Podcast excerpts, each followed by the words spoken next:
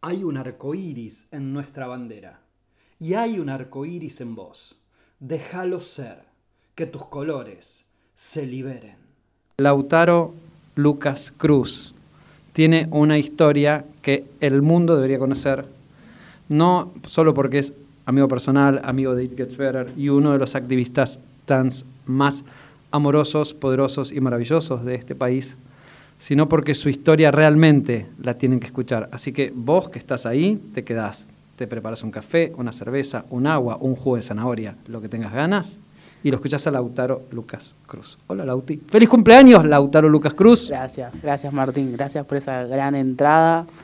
Más en este día que nada, me han llenado de mimos, siempre me llenan de mimos, pero hoy ha sido maravilloso encontrarme con ustedes y pasar este día, esta nueva década, al lado de grandes amigues y bueno, y acá, haciendo lo que más me gusta. Dije que Lautaro es uno de los activistas más importantes y más maravillosos que tiene Argentina. Me gustaría que Lautaro cuente un poquitito de él, un poquitito de Trans Argentines, como una pequeña introducción y de a poco vamos a ir metiéndonos cada vez en más temas. Bueno, un poquito de mí. Soy eh, una transmasculinidad, o varón trans, o bombe trans. Tengo hoy 30 años. ¡Espléndido! Que para la población trans eh, cumplir años es un desafío. Eh, y, yo lo siento y lo vivo así. Cumplir años como Lautaro. Hoy, hoy lo marcaba en mis redes y luego le, le comentaba a algunos de mis amigas. Le digo, estoy cumpliendo años como Lautaro y es maravilloso. Eh, mucho, mucho tiempo también no festejé mis cumpleaños y, y, me encanta que sea marzo. Marzo es una revolución para mí porque, bueno, hay otras fechas en el medio, está el 8M, el 18M. Pero celebro eso, tipo, para mí es como todo el mes es mi cumpleaños, celebrando. Y, y bueno, mucho de Lautaro es eso, es reírme mucho, me encanta. Eh, tener a grandes amigues, como Sam, bueno, vos sos uno de mis amigues, Agus, Agus un papá hipster. Eh, soy de. Nací en Salta, pero la verdad que me crié en Córdoba, entonces me considero más cordobés que otra cosa. No tengo mucha tonada, pero por ahí cuando me enojo me sale bastante. ¿Cómo fue Salta, Córdoba, Buenos Aires? Contame de todos esos saltos en tu mundo, en tu vida. Bien, mi familia es oriunda de, de Salta, ni siquiera es Salta capital, de, de, Orán, que es un pueblito cerca de, digamos, muy al norte, hace mucho calor, hace 56 grados en la sombra, por lo cual no voy muy seguido. Y se conocieron ahí y luego, bueno, por cosas de la vida, mis, mis viejos se fueron a estudiar a, a Córdoba y, y bueno, mi mamá fue una semana de, de vacaciones, unas semanas de vacaciones a visitar a su familia. Se le complicó el, el, embarazo porque tuvo un accidente y estuvo tres meses internada para que luego yo naciera.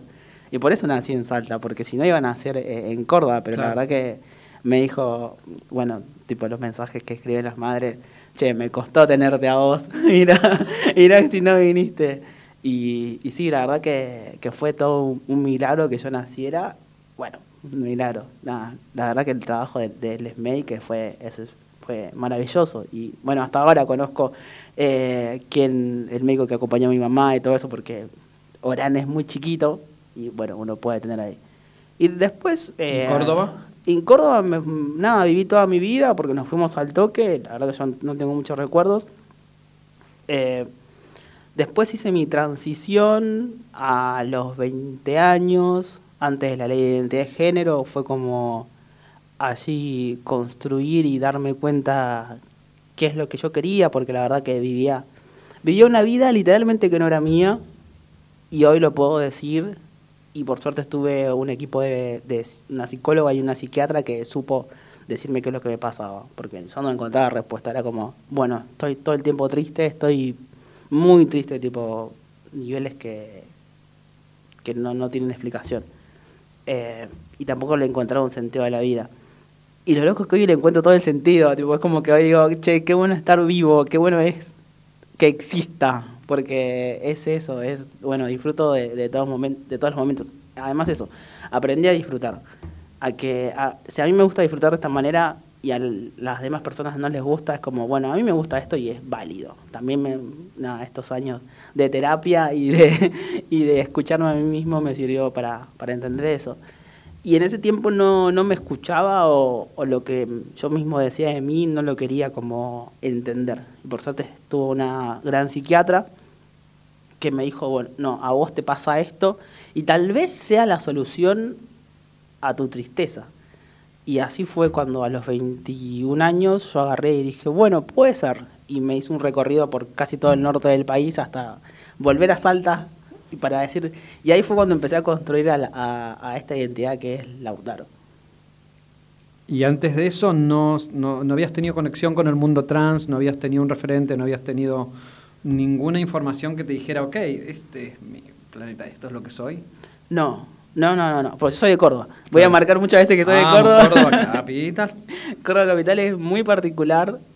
Eh, si bien mi familia nunca fue, digamos, muy cercana a la diversidad, pero tampoco algún comentario transfóbico, transodiante, homodiante, no, para nada. Mi padrino es, es una persona homosexual y fue como que totalmente abierto. Es más, yo me acuerdo que tenía 17 años cuando le dije a mi mamá que me gustaba por primera vez una chica. Y mi mamá, eh, mi mamá biológica, después van a conocer por qué, este, mi mamá biológica me abrazó allí, como que me dijo, bueno, no te va a pasar nada, pero sabes que el mundo es hostil, como que me fue como comentando esto. Y, mm, y la verdad que yo no entendía por qué mi mamá lloraba, pero no, no lloraba por ella, lloraba porque pasaba esto, porque ¿cómo hago ahora para, nada, era adolescente, como para decirle a mi, a mi hija en ese momento que, que el mundo iba a ser diferente. Y por suerte siempre estuvo bien con respecto a mi orientación sexual o a mi identidad de género. La verdad que mi familia, a su manera, con la poca información que había en ese momento, me supo acompañar. Em, en los podcasts anteriores em, hablamos de algunas frases de la serie La Veneno, que estoy como fascinado, y, La Veneno decía que para las personas trans el mundo es peligroso.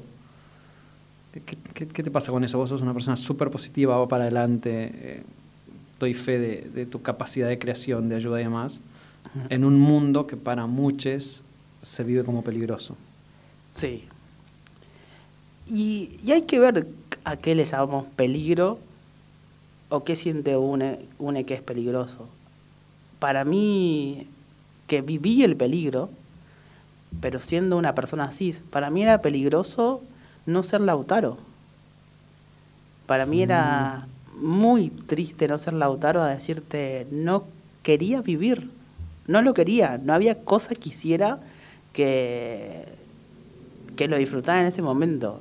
Tipo, yo soy muy fanático de, nada, bueno, de algunas bandas y por ahí era como, bueno, estaba viviendo ese momento y capaz que dejaba, bueno, mi fanatismo este, encubría algunas cosas y fuera de ese fanatismo ya no había nada, era totalmente oscuro. Y, y cuando empecé con, con toda mi transición, no entendía que el mundo, esto de que era peligroso para, para las personas trans, pero nunca lo fue para mí. Tipo, hasta el día de hoy, y eso que he pasado muchas cosas, la verdad que mi mirada siempre fue, antes de ser trans, soy una persona. Para mí ser trans es un plus que tengo.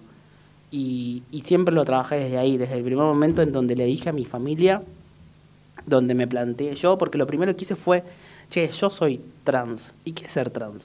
Y, y bueno, desde ahí lo, lo vengo trabajando siempre y todos los días creo que me cuestiono bien qué tipo de persona soy y qué es lo que quiero construir, porque si no uno se marea entre, entre tantos halagos y tantas palabras lindas, pero uno también te tiene que decir, bueno, si hay algo que está pasando y que te está haciendo ruido, ¿por qué te hace ruido? Y, y es eso, también trato de, de- de mostrarle a, la gente que, primero que nuestra vida eh, es hermosa, nosotros podemos ser arquitectos, podemos ser trabajadores del Estado, podemos ser diseñadores, y, y después está en, en tener ciertos cuidados, pero lo, lo importante es vivir. Tipo, a mí me pasa eso, y lo trabajo con las infancias, con las adolescencias, con mis amigas. Diseñador gráfico, ¿no? Diseñador gráfico. Desde, te dedicas a eso para la fundación bastante, creo, ¿no? Sí, para, para Argentina es bastante, hago todo, creo que nació desde ahí. Va, en realidad, digo, la ONG, pero yo soy diseñador gráfico desde, creo que tengo 10, 12 años, porque mi viejo era diseñador gráfico, Ah. tipo, tenía un taller eh, atrás de la casa donde hacía serigrafía. Y a mí me encantaba, pero no sabía que eso era diseño, tipo a la antigua, ¿no? No había Claro, computadora. Claro, claro, claro. Y justo mi viejo antes de fallecer, porque tuvo un accidente en el trabajo cuando yo tenía 16 años, me compró una computadora. Que era una genial, una computadora re piola. Y, y nada, yo siempre intentaba como, bueno, a diseñar, como sea, tipo cosas re feas que... Pero nada, fui evolucionando y, y ahora tengo como todo un criterio. Y entiendo que desde la comunicación positiva y también los colores y lo que uno transmite a través del diseño gráfico es lo que la sociedad necesita, sobre todo la población LGBTIQ+.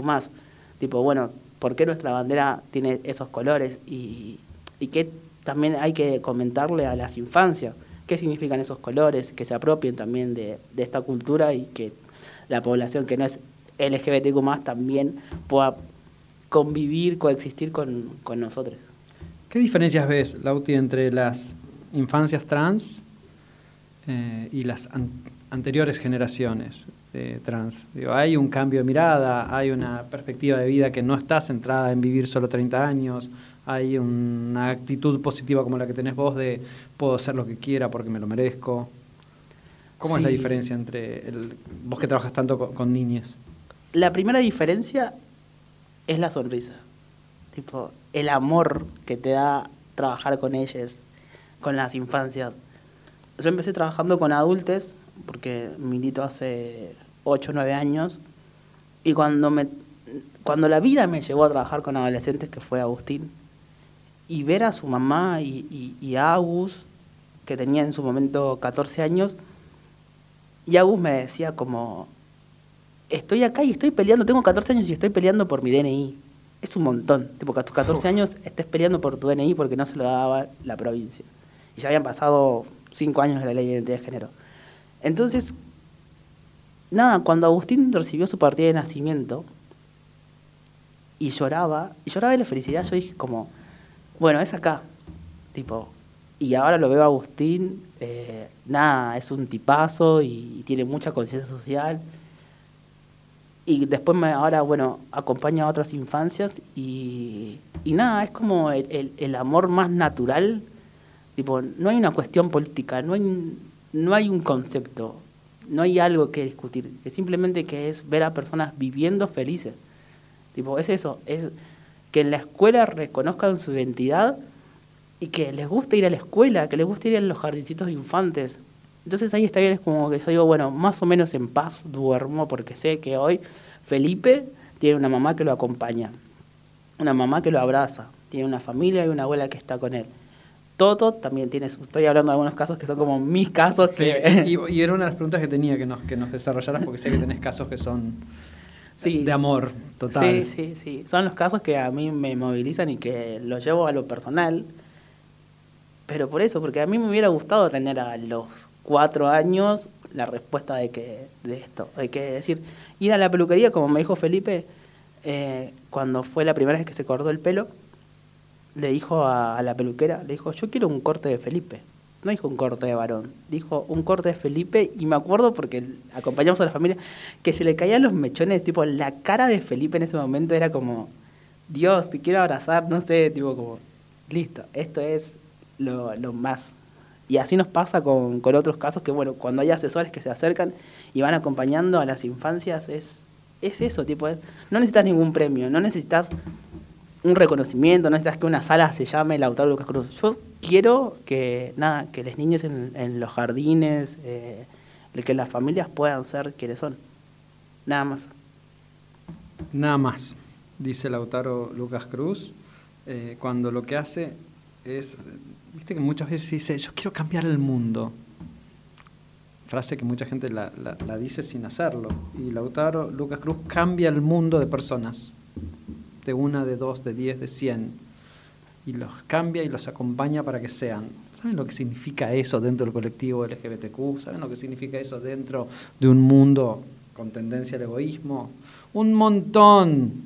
Yo quiero muchos Lautaros en este país eh, Lauti, ¿cuáles fueron los momentos difíciles de tu vida? Más allá de lo que contaste antes de la transición. ¿Cuáles son hoy tus momentos difíciles? Porque no debe ser tan fácil estar a cargo de una fundación, a la vez trabajas en el Estado, a la vez es una persona pública como activista. ¿Cuáles son tus momentos difíciles? Qué buena pregunta. Justo vengo de, la, la crisis de los 30, ¿viste? La, la atravesé estos días. Creo que los momentos difíciles son cuando tenés que decidir cosas que quizás te das cuenta que sos adulto. Tipo, decidir eh, hasta dónde uno da, hasta dónde da la- hasta dónde doy. Hay, hay noches que no he dormido, tipo, me acuerdo cuando empezó la cuarentena, no dormía. Estaba como que no dormía, no dormía, y decía, ¿por qué no duermo? Porque sabía que afuera había gente que no tenía para comer. Y, y levanté y levanté el teléfono y hablé con la gente del Mocha, hablé con gente de la Federación LGBT y le dije como, yo estoy acá, ¿qué hacemos? ¿Hacia dónde vamos? Hablé con otros activistas y, nada, justo me topé en el Facebook, que tengo a mucha gente trans de todo el país, me topé con una mamá, con una mamá trans, con dos niñas, y contaba que no tenía para comer.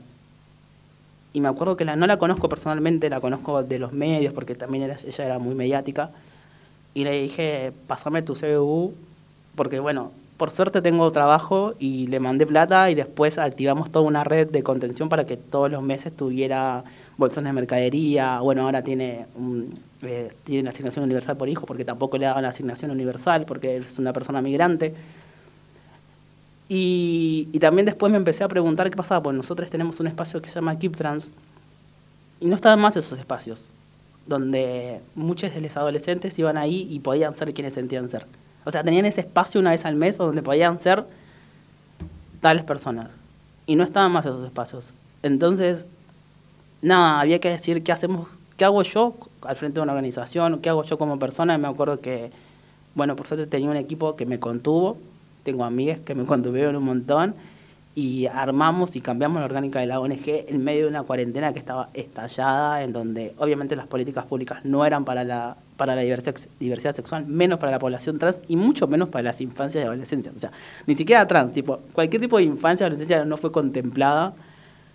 Y, y mi decisión ahí fue, bueno, ¿qué hago? ¿Qué hago como Lautaro y qué hago como activista trans? Y allí fue como, bueno, poner el foco en algunas cosas en donde comuniquemos, capacitemos y visibilicemos que están las infancias o adolescencias trans. Eh, y por suerte pude calmar un poco mi cabeza, pero creo que lo más difícil que tengo todos los días es decir, che, chabón, es hasta acá. O sea, tipo como, hoy, estoy en este mes en donde estoy muy manija porque sé que se vienen muchísimas cosas más y lo que se viene nos va a traer más asesoramientos y acompañamientos. Y yo quiero estar ahí porque realmente quiero seguir acompañando a cada caso. Ahora son 139 personas o más, creo que son, porque este fue el último conteo hasta, diciembre. Pero eh, lo más difícil es decir hasta dónde. Y pues como eso. Y después tengo, em, tengo momentos eh, donde me pregunto qué más quiero yo. O sea, es como, sé que no tengo un límite, pero es como, bueno, hasta a dónde voy ahora como persona. Porque vengo de Córdoba, ya estoy viviendo en Cava, estoy viviendo en un lugar maravilloso, tengo un trabajo maravilloso, pero sé que quiero más. Y tengo que marcarme ese camino. Una persona que vive al servicio de, de los demás 24 horas por día. ¿En algún momento te dedicas alguna cosa a vos? sí, sí, sí. O, o te cuesta, digamos, te cuesta guardarte tiempo para vos. Doy fe que siempre están los demás, primero. ¿Y Ah. vos dónde estás? No, no, no. Sí, ahora lo, lo aprendí bastante con, con vivir la, la cuarentena. Bien. Lo, lo puedo tipo decir, bueno, cuando ceno, dejo el celular. Por lo menos. Como la, la obligación. Ahora, eh, entrenar, porque también la verdad que estar en un tratamiento de reemplazo hormonal conlleva algunas obligaciones para el cuerpo y para la cabeza. Con- Contanos un poquitito para los que no saben cómo es el tratamiento hormonal de una persona, en este caso trans. Sí, en mi caso a Varón. mí, que estoy haciendo tratamiento de reemplazo hormonal, que es, eh, me inyecto eh, testosterona cada tantos días, en mi caso es cada 90 días, y bueno, eso genera algunos cambios en cuanto al cuerpo, que se me engrosa la voz, los músculos, que no me salieron, pero bueno, Digo, dicen por ahí. Yo creo que no hay. Si, si fuera que el músculo sale por tratamiento hormonal, lo haríamos todo, Todo eso. eso. O sea, el músculo sale porque uno va al gimnasio y deja de comer. Sí, sí, sí, sí. Eh, la barba, los pelos, pelos en lugares raros, que es lo que más me gusta. No necesitamos tanto Ah, detalle, tanto. Lautaro. Era Tanto. más que nada saber cómo es. Hablando en serio, es ¿esto es un tratamiento de por vida? Sí, es una decisión. Hay personas que no lo hacen de por vida. La verdad que yo he tenido momentos de dejarlo porque no tenía tiempo para mí. Pero hoy ya, por suerte, estoy más estable con el tratamiento y también estable en cuanto a mi salud mental, Claro. que es lo primordial. Tipo, yo tengo una teoría que es, para estar bien para los demás tengo que estar bien yo. Sin dudas. Y eh, eso es lo que trato de, de mantener. Y cuando siento que no estoy bien yo, por suerte tengo todo el equipo que le digo, che, no estoy bien, me corro de acá. Me, me hiciste acordar una charla que tuve hace mucho tiempo. No tanto, eh, bueno, no importa, si no se va a saber la edad. Porque Lautaro es joven, yo me disfrazo de joven. Em, tenía como 20 años y estaba en Capilla del Monte, en Córdoba. Y, hablé con una persona que, que la zona consideraba como muy especial, muy sabia. Y, le pregunté cómo era, yo también me dedicaba mucho a la solidaridad en ese momento, etcétera. Le pregunté cómo funciona el sistema de ayudar al otro, ayudarse a uno. Me dijo algo tan fácil de entender como esto. Me dijo, mira, la cosa es así. No es vos, vos, vos y el otro. Tampoco es el otro, el otro, el otro, vos. Y tampoco es el otro primero y vos después. ¿Sabes cómo funciona? Primero vos, después el otro, después vos, después el otro. Ah. Ese equilibrio entre el servicio, entre la generosidad, entre el dar y el recibir, nos cuesta a los que nos dedicamos al activismo, al servicio, lo que sea. Pero es muy importante. Y te lo digo también para que lo recuerdes en el día de tu cumpleaños. Porque Lautaro muchas veces doy fe que deja de todo lo que es su propia vida para los demás. Ahora, contame un par de esos les demás amoroses que he conocido. Alguna de esas historias que decís, esta historia la quiero resumir en un minuto porque merece ser contada. Acá tenemos un fiel ejemplo, un, fiel- un vivo ejemplo, mejor dicho, eh, Samuel, que es mi amigo. Amamos a Samuel. Amamos a Samu. Eh, Sam se acercó tímidamente a uno de los Keep Trans, que también participaron ustedes, eh, que es un espacio de encuentro para jóvenes y, y ahora es para adolescentes, porque nosotros trabajamos como bastante con las edades y los espacios para adolescentes y jóvenes. Entonces allí nos sentamos en ronda y compartimos experiencias y también consultas y, y vivencias que hemos tenido entre personas trans. A veces invitamos a personas que no sean trans o que sean del colectivo LGBT para compartir ese. Pero es un momento. Keep Trans es mantente trans, o sea, tipo, es como nosotros. Eh, bueno, Samu se acercó a través de las redes sociales. Después fue un Keep Trans y creo que Sam tampoco conocía a muchas personas trans. Yo lo vi tipo empoderarse en muy poco tiempo. Se Cuando operó. se acercó, ¿ya estaba en transición o ni No, siquiera no, la había no, empezado? ni siquiera lo había empezado, tipo no tenía ni DNI, ni tratamiento de reemplazo hormonal, no tenía nada. ¿Y se autopercibía como persona trans o no? Se- sí, se autopercibía. Ok. Y recién estaba comenzando y, y se acercó con toda su, su gracia, como es él. Y nada, fue como, bien, lo, lo veo y ahora es parte del equipo. Tipo, eres un- mi mano derecha. Eh, y es hermoso como Sam creció también como persona. tipo, y eso que le pasan un montón de cosas, pero él está súper empoderado y tiene las herramientas y ahora busca y crea herramientas para los demás. O sea, es, eso es Transargentines. Y eso Wow. es lo que yo quería crear. No una dependencia de, bueno, sí o sí dependo de tal organización, sino que este, se va creando esto, como vos decís, este- este- esta bola de servicio, esta cadena de favores y, y bueno, creo que Sam es un gran ejemplo.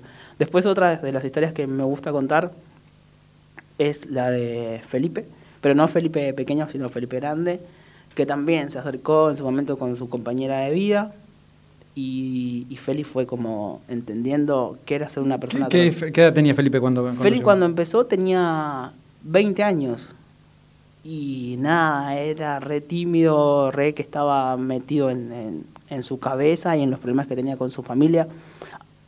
A diferencia de muchos otros casos, la familia no lo acompañaba y hoy entiende tal vez un poco más de, de por qué la familia no lo acompaña y que tal vez hay otra familia que él puede elegir que lo acompaña. Entonces, nada, se ha, se ha empoderado y ha construido también una identidad maravillosa y, y es uno de, de los graduados, pero siempre está también para cualquier otra persona trans o alguna persona, digamos, creamos también esa conciencia social, que es lo importante, que no es que eh, la transición te hace ser egoísta, porque muchas veces uno se cierra, pero nosotros le decimos, esto, ser trans es un plus que tenés. Siempre se lo marco. Tipo, no es que por ser una persona trans sos especial, no. Tenés un plus, que puede ser un superhéroe o un villano. Vos tenés que elegir ahí. Y nosotros tratamos de crear muchos superhéroes. Y lo haces todo el tiempo. Em, ¿Qué significa la palabra libertad para vos? Uy, para mí, eh, y claramente nosotros, vos, claramente esto de, vivir la, libertad, eh, porque mucho tiempo yo sé que estuve encerrado. Y encerrado en un lugar oscuro. Y hoy hay mucha libertad, mucha libertad. Es más, mi último gran sal- salto a la libertad fue cuando me vine a vivir a Buenos Aires, que solté y, y maduré. Tipo, venirme a vivir solo, donde no estuviera mi familia, donde también la libertad de tener a trans argentines y estaba yo solo con trans argentines. tipo, bueno, trans argentines es meramente libertad, tipo, es creé algo de- en conjunto con mis dos amigos, pero bueno, mis amigos no estaban acá. Y tenía la libertad de decir, bueno, ¿para dónde voy con trans argentines? Y por suerte se me cruzaron gente maravillosa y también me ayudaron bastante a mí, a construirme a mí, cuando no, no sabía dónde ir, porque como todo, todo comienzo de vivir la vida libre es como decir, bueno, de vuelta también, tengo que elegir entre soy un superhéroe o un villano. Y elegí tratar de ser un superhéroe. Toque de villandad de vez en cuando Ah, le sí. da un poco de pimienta a la existencia. ¿Cuándo dijiste soy Lautaro? ¿Cómo fue ese momento? ¿Cómo fue ese día? ¿Cómo, fue- cómo entró Lautaro oficial como nombre? Mm, Me recuerda a, a un libro que leí hace poco de Loana Berkins que habla de la gestación del nombre propio. Y contrario a la, a la historia de las, las cantidades de, de feminidades trans, yo sabía que no era quien había nacido, o sea, el nombre que me habían asignado al nacer, porque nunca me pude apropiar. Es más, estuve mucho tiempo sin documento, tipo, hace unos días conseguí, encontré mi álbum, tengo un álbum de que soy de bebé hasta ahora, re viejo, pero encontré justo en el medio el papel, y en, Córdoba utilizamos el cospel, por lo tanto nos daban un, papelito blanco que te decía el día y la hora donde vos tomabas el colectivo. Y lo encuentro ahí y decía cuando fui a, rectificar el DNI, ya había rectificado la partida, porque son dos trámites diferentes. Y tenía el, el DNI y había sido, eh, fue eh, el, el 11 del 2012. El 11 del 11 del 2012. Y me acuerdo que yo dije, ¿y, y, y ahora qué hago? Tipo, como estaba medio en automático, como, bueno, lo tengo que hacer. Pero cuando fui a hacer la rectificación de la partida, no tenía el nombre Lautaro en, la cabeza. Todavía no era Lautaro. Tenía un nombre que era eh, Lucas, que me puso mi mamá. Y mi mamá decía como, bueno, Lucas, Lucas, Lucas, Lucas. Pero yo decía, no me quiero llamar Lucas. Ya hay muchos Lucas, ya está, mi mamá estaba fascinada con Lucas. Eh, bueno, le di la oportunidad a mi vieja de, de acompañarme en, en esa transición y le dije, Chema, ¿qué nombre decís vos? Y ella me dijo Juan, pero mi apellido es Cruz, iba a quedar Juan Cruz. O sea, a secas no, No. tiene sentido. Eh, y bueno, y fue que, que estaba ahí firmando la declaración jurada y dije, Lautaro. Wow, así en el momento. En el momento fue como. era- Fantástico. Era un, en 2012 no se, no se utilizaba el nombre Lautaro, tipo, fue como que se utiliza ahora. Muy original. Era así, yo dije eso. y fue Lautaro Lucas y quedó.